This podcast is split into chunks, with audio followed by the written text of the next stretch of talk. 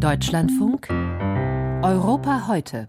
Im September vergangenen Jahres hat Aserbaidschan in einer großen Militäroffensive Bergkarabach eingenommen, eine mehrheitlich von ethnischen Armeniern bewohnte Enklave auf aserbaidschanischem Territorium. Mehr als 100.000 Menschen mussten die Region von heute auf morgen verlassen.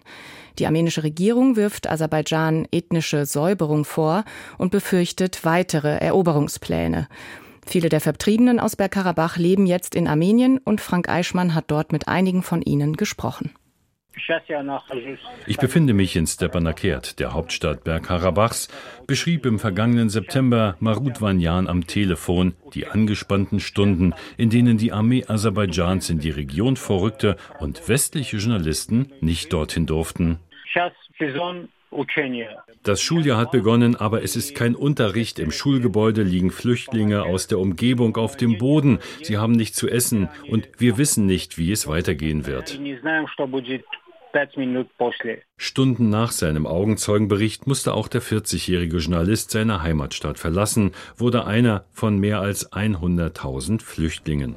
Vier Monate nach der telefonischen Schilderung Treffen in der armenischen Hauptstadt Jerewan. Nach Hause einladen kann Marut leider nicht. Die ersten Monate habe ich bei Freunden übernachtet, jetzt lebe ich bei einem anderen Freund. Ich finde keine eigene Wohnung. Die armenische Regierung gab jedem Karabach-Armenier 100.000 Dram, umgerechnet etwa 200 Euro. Klar, dafür findest du keine Wohnung. Für uns aus Bergkarabach ist es ein zusätzlicher Druck, zur Miete wohnen zu müssen, denn wir haben dort in Bergkarabach in unseren eigenen Häusern gelebt. Sein Laptop konnte Marut noch einpacken bei der schnellen Flucht im September. Seine Kamera habe er vergessen und irgendwie sowieso nicht glauben können, dass dies ein Abschied für immer sei. Marut wurde in Stepanakert geboren, einer Stadt mit einstmals rund 50.000 Einwohnern, weit mehrheitlich Armenier. Heute trägt Stepanakert den aserbaidschanischen Namen Khankendi und steht nach monatelanger Blockade, dem Krieg im September und der Massenflucht der Armenier fast leer. Es ist eine sowjetische Stadt, aber eben meine Stadt, mein Zuhause für 40 Jahre gewesen. Meine Verwandten lebten dort, umgeben von der Natur. Ich habe mein ganzes Leben in Berg Karabach zugebracht. Also ich werde jetzt keine superpatriotischen Dinge sagen, aber Tatsache ist, ich habe dort gelebt, ich bin dort aufgewachsen. Und er komme jetzt einfach nicht an in Armenien, fühlt sich entwurzelt, antriebslos, ohne Energie. Verwandte sind ins Ausland gegangen, zwei Cousins nach Russland, andere wollen nach Europa. Eine gute halbe Stunde Autofahrt von Erivan entfernt, im kleinen Ort Kasach, ist Stella Arustamjan untergekommen, mit ihrem Mann und den zwei Söhnen, 12 und 14 Jahre alt.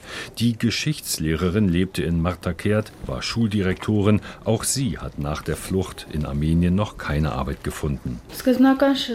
Es war für uns, insbesondere für meine Söhne, sehr schwer, gerade für den Jüngsten. Ich musste mit den beiden zum Psychologen, wir waren bei anderen Ärzten, Gott sei Dank, es war nur der Stress.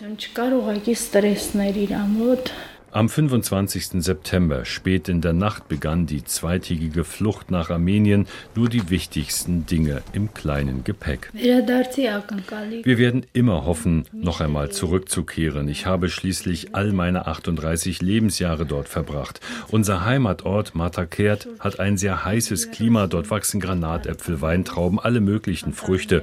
Die Leute waren fleißig, gastfreundlich, harmonisch. Aber zurückzukehren unter aserbaidschanischer städtischer Verwaltung, das ist für mich unvorstellbar. Ich weiß, in vielen Ländern leben mehrere Nationen zusammen, aber hier ist das anders. Die Jahrhunderte haben gezeigt, Armenier und Aserbaidschaner können nicht zusammenleben.